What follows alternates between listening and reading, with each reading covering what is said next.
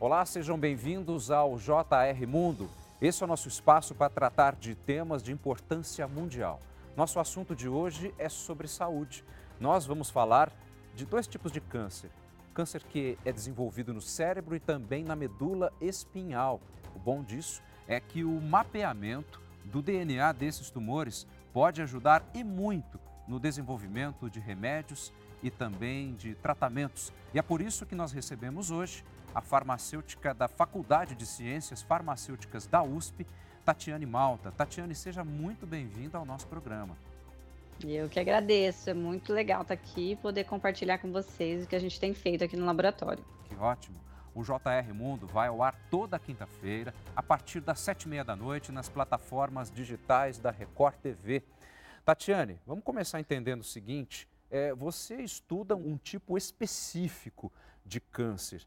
Esse tipo de câncer, como que ele é, na verdade, para a gente que nunca ouviu falar, às vezes, de um tumor que, creio eu, deve ser agressivo?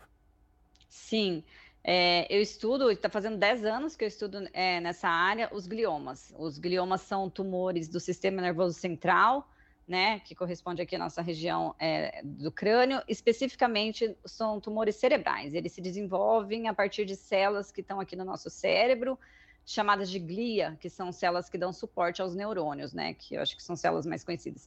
Mas os gliomas se desenvolvem é, especificamente a partir dessas células que a gente chama de glia, que fazem parte aqui da anatomia cerebral. São tumores realmente bastante agressivos. Fábio. É isso que eu já ia te perguntar, porque quando nós uhum. pensamos no câncer já assusta.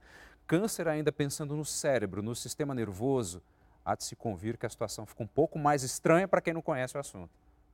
É, sim, realmente assusta bastante. É, existem diversos tipos de tumores né, nessa região do sistema nervoso central e, e no cérebro, é, mas o, o, os gliomas, dentre os tumores que são malignos, existem tumores que não são malignos, dentre os que são malignos no sistema nervoso central, os gliomas são os mais prevalentes. É, existem números que chegam a 80% dos tumores malignos de, de, de sistema nervoso central correspondem aos gliomas. E, e, realmente, né, ele atinge um órgão que é bastante vital e sensível no, no, nosso organismo, é de difícil acesso e tratamento, e o tipo mais agressivo de glioma, que também é conhecido como glioblastoma, ele tem uma sobrevida bastante curta, né, os pacientes, é, a sobrevida global média é de 9 a 18 meses, então, assim, é um, um, uma sobrevida bem curta. É, existem outros tipos de gliomas também, que os pacientes têm um melhor prognóstico, podendo chegar a 15, 20 anos de sobrevida. É bom ressaltar isso também. A incidência desse tipo de tumor, é, como que é a frequência? Isso aparece raramente ou nem tão raro assim? Sim, felizmente os gliomas são tumores considerados raros, eles atingem é, uma pequena parcela da população. É, eles são um pouco mais frequentes em homens, não é uma diferença tão grande em relação às mulheres, e eles têm um aumento de frequência com a idade. Então, quanto maior, mais velho o indivíduo, maior a frequência ou incidência do, dos gliomas. Tem alguma área mais específica do sistema nervoso? Nós mencionamos o cérebro. É, tem alguma, algum outro tipo de, de, de, local onde ele acaba também aparecendo? Não, os gliomas são, por definição, né, como eles são é, tumores que aparecem é, a partir das células da glia, eles são especificamente do cérebro. Existem outros tumores importantes no sistema nervoso central que aparecem em outras áreas, no, no né, na glândula tireoide, no, no cerebelo, mas assim, falando de gliomas, a gente pensa em cérebro. Existe algum tipo de estímulo, algum fator que predispõe o aparecimento desse tipo de tumor, doutor? É, essa é um, uma pergunta bastante frequente no nosso dia a dia, e diferente de outros tumores que, que, né, que tem bastante fatores de, de risco associados, especialmente os fatores ambientais, por exemplo, né, a gente sabe que é, a exposição ao tabaco, aos raios solares, uhum. né, são associados com câncer de pulmão e de pele, por exemplo. Pensando em, em gliomas, em tumores do sistema nervoso central, a gente não vê um, é, associações tão, tão bem descritas.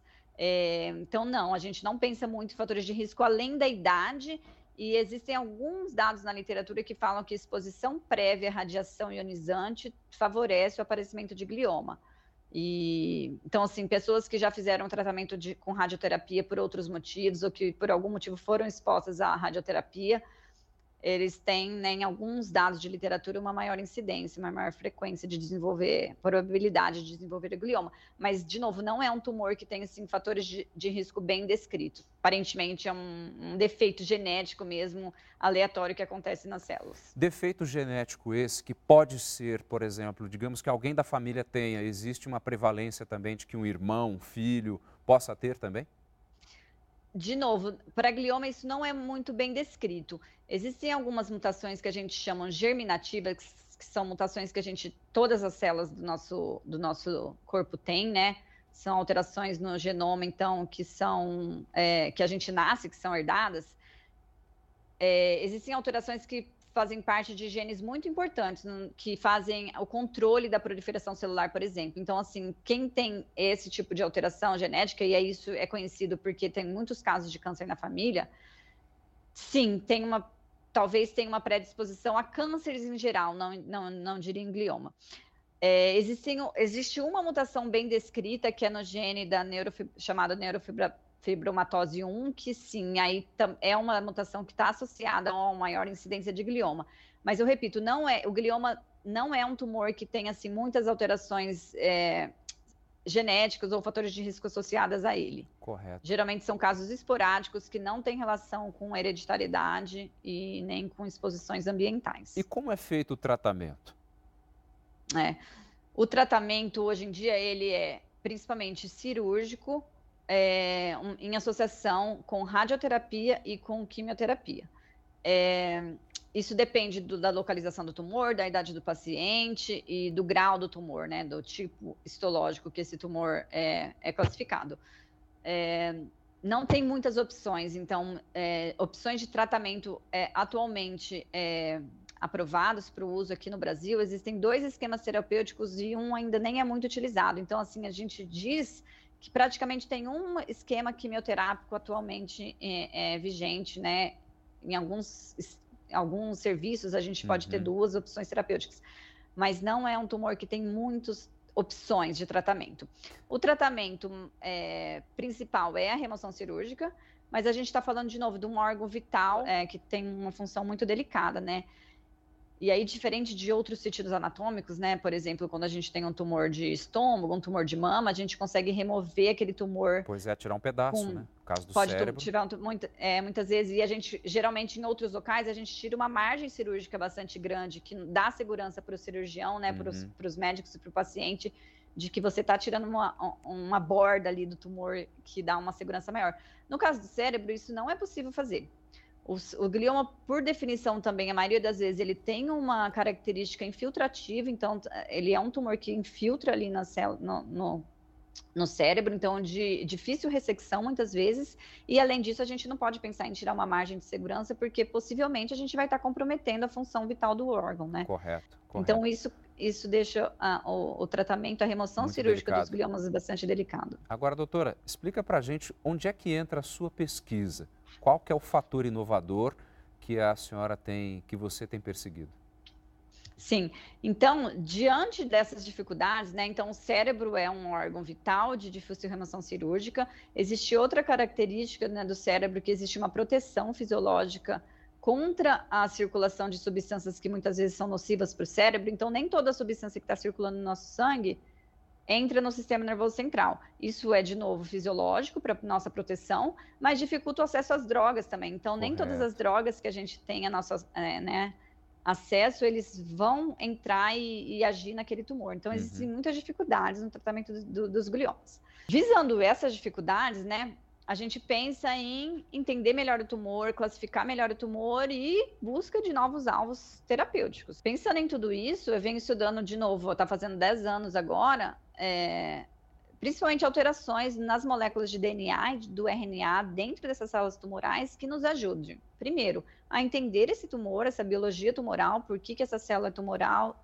por que, que essa célula virou uma célula tumoral, né? Certo então a gente compara isso com, com outras células que não, não são tumor. Uhum. E mais ainda também, por que, que a gente tem uma diversidade de, de, de, tumores? A gente vê que, né, como eu disse, patologicamente a gente consegue saber que tem graus diferentes de tumores ou células, né, tumores mais agressivos e menos. A gente procura, então, no DNA, tentar entender quais são as marcas que nos indicam por que, que essa é uma célula mais ou menos agressiva do que outra. Dessa forma, pelo que eu estou entendendo, me corrija se eu, se eu estiver errado, vocês teriam um alvo perfeito para fazer uma terapia, creio eu, extremamente precisa. E claro, estamos falando do cérebro, como você mesma definiu, um órgão extremamente sensível. Ou seja, poderia atacar esse alvo com extrema precisão, eficiência, sem lesar partes é, externas, algo assim. Sim, na verdade, esse é o, o objetivo final de todo pesquisador, né, uhum. de todo, todo mundo que está envolvido aí no combate ao câncer. É, eu acho que eu tô, acho que o meu trabalho envolve é, questões anteriores ainda. Na verdade, a gente tem que entender, primeira coisa, por que, que aquela célula tumoral chegou àquele ponto. E, é, por que, que chegou àquele ponto. E outra questão muito importante é, a gente sabe hoje em dia, a gente aprend, tem aprendido isso nas últimas décadas de tratamento, que os pacientes, às vezes, com o mesmo tipo de tumor, respondem de forma diferente. Então, todo Olha. mundo conhece casos, por exemplo, né, de pacientes que têm o mesmo tipo tumoral, em teoria, um respondeu, o outro não. Então, existem outros fatores associados a esse tumor que a gente não conhece ou não uhum. conhecia e a gente vem aprendendo.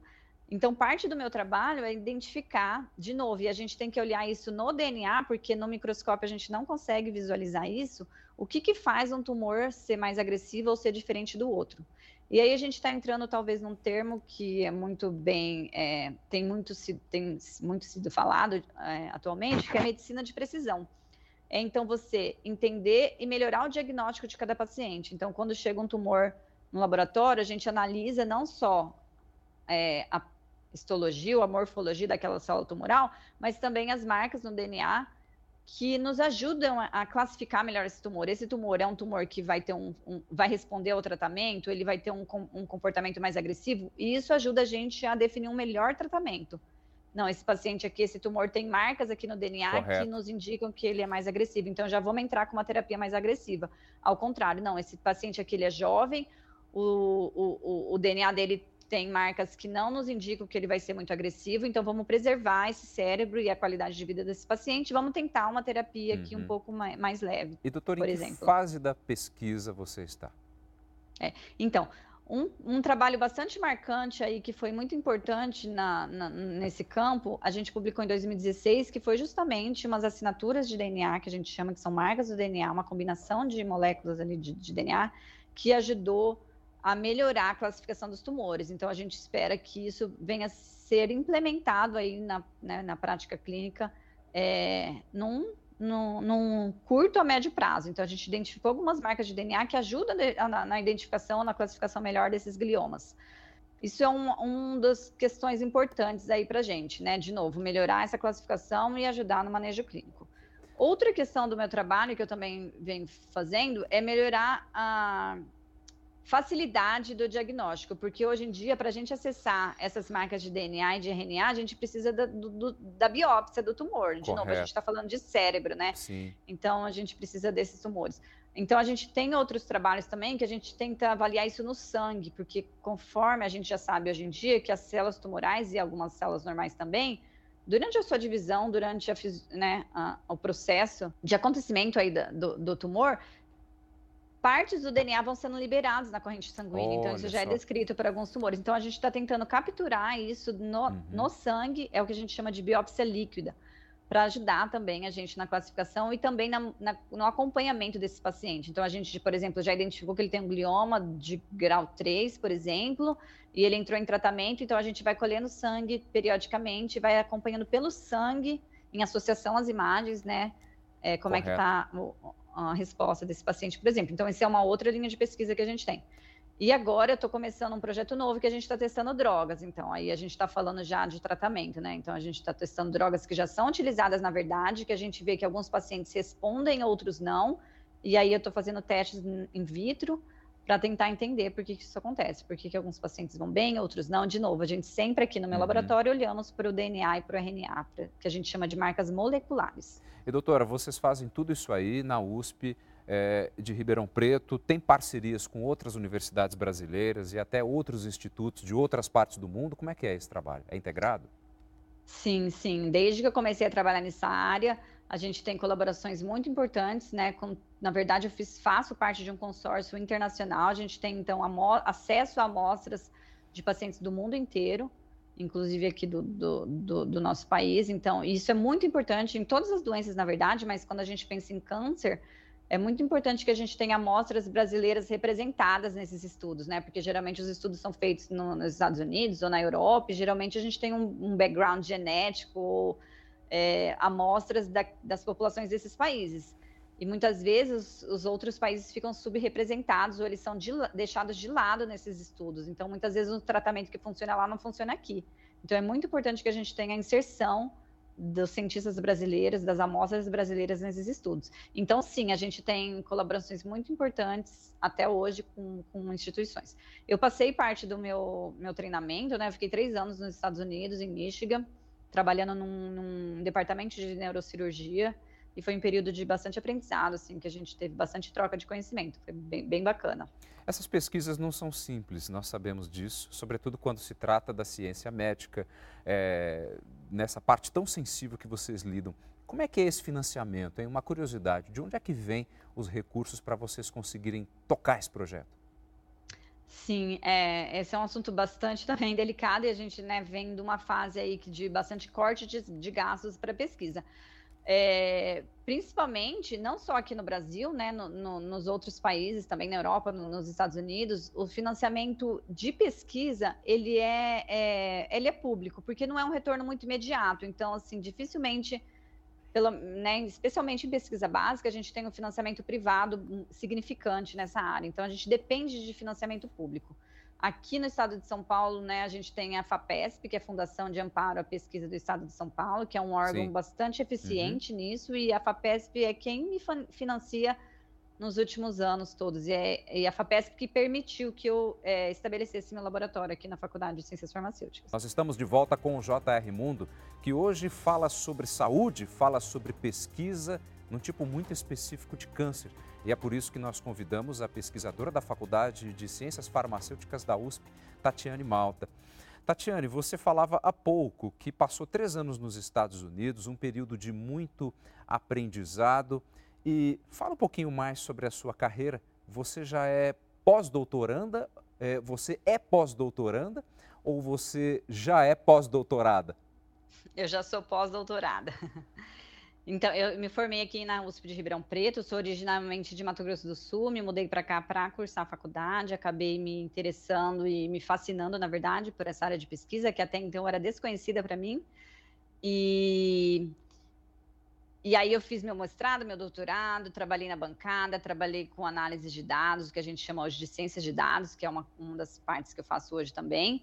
Fui fazer meu pós-doutorado, fiz um período aqui na Faculdade de Medicina, fui fazer meu pós-doutorado uhum. no, no exterior, e aí eu recebi esse incentivo da FAPESP, eles têm um programa de incentivo a estabelecimento de novos grupos de pesquisa. Então eu fui contemplada nesse nesse com esse recurso que é bastante competitivo e aí eu tive essa oportunidade, estou tendo essa oportunidade, Sim. na verdade, de começar meu, meus estudos independentes, né, que a gente chama, aqui na Faculdade de, de, Ciências Farmacêuticas de Ribeirão. Agora, em 2022, você foi uma das vencedoras do prêmio Mulheres na Ciência. Conta pra gente que prêmio que é esse, a importância que isso tem. Nossa, sim. Ah, essa é uma iniciativa da L'Oréal, da Unesco e da Academia Brasileira de Ciências. Eles têm esse edital, se não me engano, há 17 anos. Todos os anos, então, eles contemplam sete cientistas brasileiras, né, que se destacam nas suas áreas de pesquisa. E aí, ano passado, eu tive, nossa, essa super oportunidade, fiquei muito honrada de, de ser contemplada com esse, e dividir esse prêmio com outras seis cientistas maravilhosas também. Foi bastante legal, eu acho que foi um incentivo aí para a gente né, nessa carreira que, que muitas vezes é bastante desafiadora. E justamente pela pesquisa que você vem desenvolvendo com os gliomas? Na verdade, trabalhar com pesquisa, eu acho que no mundo todo não é uma coisa muito fácil, assim, né? É, é, são anos que a gente fica no laboratório estudando, uhum. estudando, estudando, para a gente colocar uma pecinha de conhecimento ali que, junto com outras pecinhas que outros pesquisadores vão contribuindo, a gente consegue construir o conhecimento e avançar esse conhecimento ao longo do tempo. É, e, e, é uma área que não é muito divulgada mesmo. Eu mesmo, né, como eu disse, eu nem sabia que existia essa possibilidade da gente ser pesquisadora. E aqui no Brasil, né, a gente conhece cientistas assim, de ver na TV, de ver nos filmes, e a gente, muitas vezes, a gente não sabe que a gente tem acesso a fazer isso aqui no Brasil. Então, isso é uma questão. Fazer isso aqui no Brasil, né, é difícil ainda porque a gente, como eu disse, precisa de financiamento e financiamento claro. muitas vezes é público. É então, né, gente, né, tem épocas que esses recursos são mais escassos, então é um outro desafio. Por ser um prêmio específico, Mulheres na Ciência, é, tem alguma diferença entre um homem fazer ciência e uma mulher fazer ciência? Será que até aí existe diferença de, de gênero? Sim, ah, essa é uma questão é, delicada novamente, né? Eu acho que tem sim diferenças. Eu acho que é historicamente é a gente ainda está no momento que a gente está entendendo, aprendendo, aceitando e tentando corrigir isso, né? Historicamente, as mulheres são subrepresentadas nas uhum. muitas posições, especialmente as posições de destaque, né, nos altos cargos. Então isso aí é super conhecido e super documentado, né? Cargos de claro, posições sim. mais altas são menos representados, enfim. E na ciência não é diferente, né? A gente vê historicamente aí, por exemplo, ganhadores do prêmio Nobel, se não me engano, mulheres são menos de 5% das ganhadoras de prêmio Nobel. Então, assim, existe um gap aí, uma lacuna, né? De oportunidades bastante importante. Então, acho que prêmios como esse, eu acho que visam é, promover e tentar corrigir isso de alguma forma, né? Ao longo do tempo. E eu espero que esses prêmios não existam mais dessa forma daqui, daqui um tempo, né? Para é que verdade. a gente não precise mais passar por isso.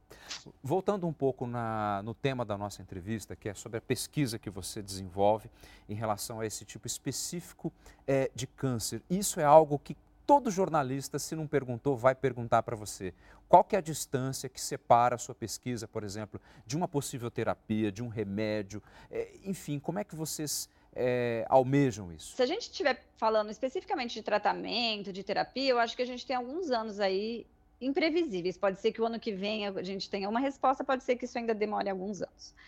Mas o que a gente tem, o que eu tenho feito nesses últimos 10 anos já tem um impacto é, que está acontecendo na vida dos pacientes. Então a gente tem um, esse trabalho que eu mencionei que a gente publicou alguns anos atrás, que ajuda Sim. na classificação dos pacientes com glioma, isso já é feito em algumas partes do mundo. Infelizmente Olha. aqui no Brasil ainda não. Ainda então não? em algum Ainda não. Então, existe, existe, ele é feito em nível de pesquisa. Então, em alguns serviços né, uhum. de hospitais ensino, por exemplo, a gente tem a possibilidade de fazer isso.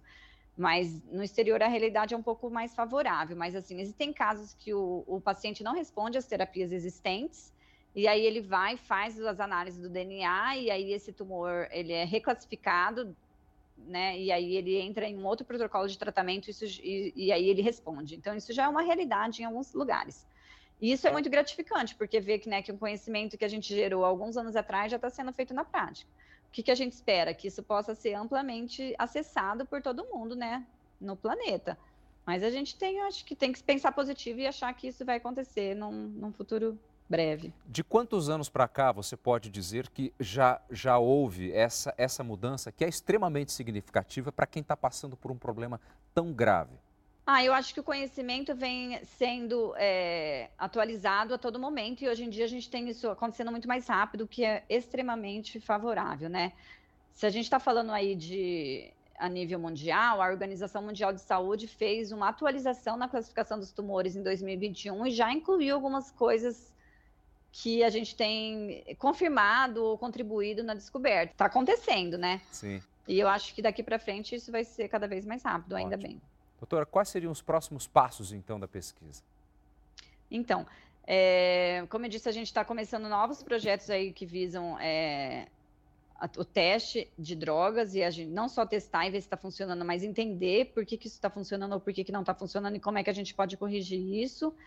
Eu acho que esse é o caminho que eu estou indo agora, é, com, mais, é, com mais foco. Mas a gente tem projetos paralelos, a gente está tentando fazer o que a gente fez para glioma para outros tumores. Então, assim, tem bastante coisa. As perspectivas são bastante boas, assim, a gente tem bastante trabalho pela frente. Tá ok. Tatiane Malta, uhum. pesquisadora da Faculdade de Ciências Farmacêuticas da USP, muitíssimo obrigado pelas suas informações. Foi ótimo poder conversar contigo, viu? Obrigada, eu agradeço demais. É muito legal a gente poder divulgar o trabalho que a gente faz aqui dentro das universidades. Com certeza, e a sociedade agradece e precisa muito de vocês, cientistas. Podem ter certeza disso, tá? Obrigada, obrigada. Tá ok, muito obrigado. E o JR Mundo vai ficando por aqui. Você pode acessar esse programa toda quinta-feira, a partir das sete e meia da noite. Tem um JR Mundo sempre novinho em folha nas plataformas digitais da Record TV. E não é só esse não, viu? Todos os outros estão lá. Muitíssimo obrigado pela sua atenção. A gente se encontra no próximo programa. Até lá!